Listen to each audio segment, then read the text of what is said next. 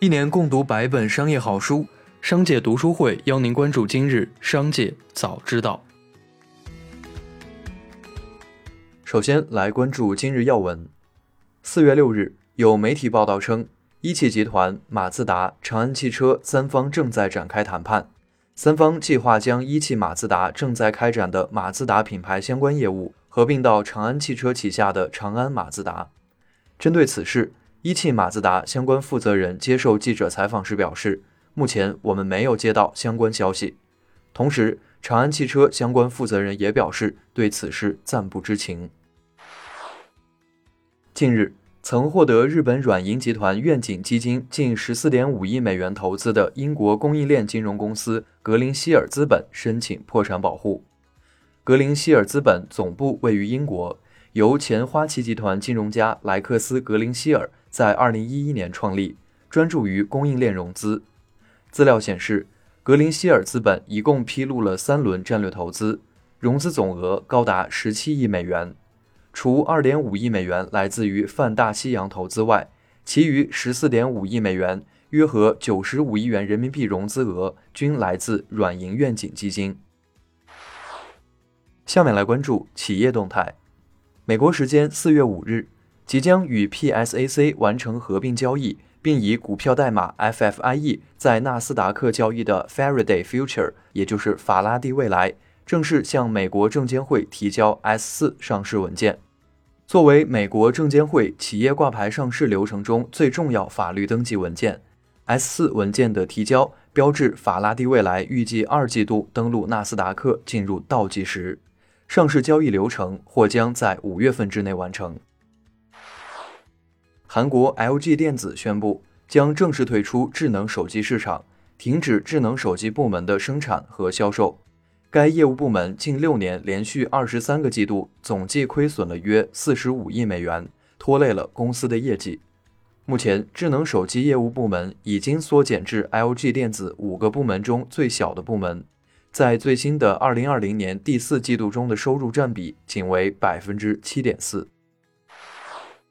生鲜电商叮咚买菜最新宣布完成七亿美元的 D 轮融资，本轮融资由 DST Global、c o t o 联合领投，高湖资本担任本轮融资的财务顾问。据悉，此次融资将被用于新区域拓展、供应链投入及团队建设。近日，北京美奈咨询管理有限公司成立，注册资本一百万人民币，法定代表人为戚振波。经营范围包括企业管理咨询、经济贸易咨询等。股东信息显示，该公司由戚振波、李佳琦、付鹏等人员共同持股，其中李佳琦持股比例约百分之三十八，为第二大股东。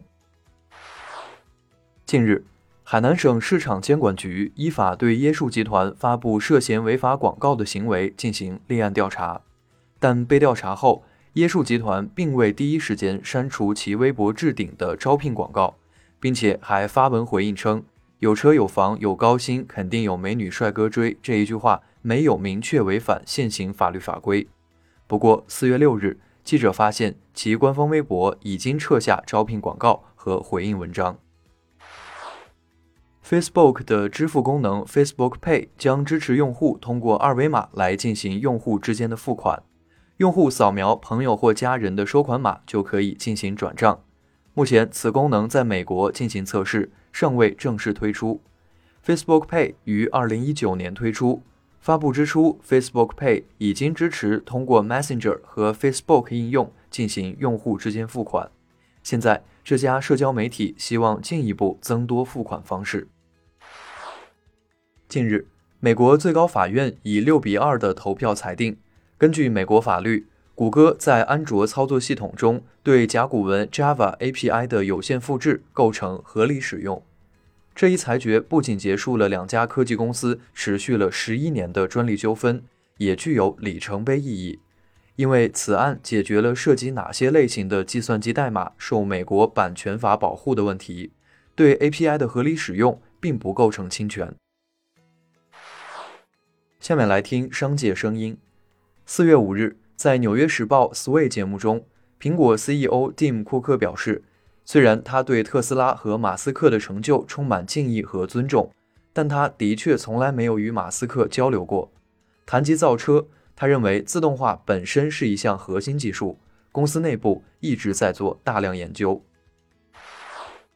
近日，何小鹏在接受采访时表示：“我一开始就建议雷军造车，他没投资我的时候就建议。”不过，当被问到小鹏汽车和小米汽车是否讨论过合作，何小鹏拒绝了评论。当当创始人李国庆称，最近茅台价格疯涨，三千多块一瓶，但其实成本只有二十元。为什么价格疯涨？因为茅台已经变成了奢侈品，就为了做给别人看。李国庆表示：“我就从来不用茅台来提高自己。”下面来关注产业发展动态。中国银联发布二零二一年清明假期银联网络交易数据，清明小长假三天的交易金额为九千零三十六亿元，较去年同期增长了百分之三点六。银联数据显示，清明小长假三天，餐饮行业同比增长百分之九点二，宾馆住宿同比增长百分之七点五，日用百货行业同比增长百分之七点三。教育部四月六日发布征求意见稿，面向社会公开征求意见。征求意见稿根据《教育法》《未成年人保护法》等法律法规制定，对学校未成年人的人身安全、人格权益、受教育权、休息权利、财产权益、肖像和知识产权、参与权等权利进行了全面规定。最后，我们来关注国际方面。随着英国经济从严格封锁中恢复开放，英国周二将出台一项政府支持的贷款计划，以帮助企业获得资金，将提供最多一千万英镑（约合一千四百万美元）的贷款。英国财政大臣苏纳克表示，该贷款计划将取代现有的抗疫计划，且不影响已经推出的旨在帮助企业恢复运作的一项补贴计划。该计划将运作至今年年底。贷款需通过商业银行和政府提供百分之八十担保才可获取，利率最高为百分之十四点九九。当地时间四月六日，据朝鲜体育网报道，受新冠肺炎疫情影响，朝鲜宣布不参加今年举行的东京奥运会。以上就是今天的商界早知道节目，最后还是要提醒您关注商界读书会。精选百本商业好书，一起养成一个长久读书习惯。加入商界读书会，和我们一起用听的方式见证自己的成长。微信关注“商界食堂”公众号，回复“读书会”就可以了解加入。期待与您相见。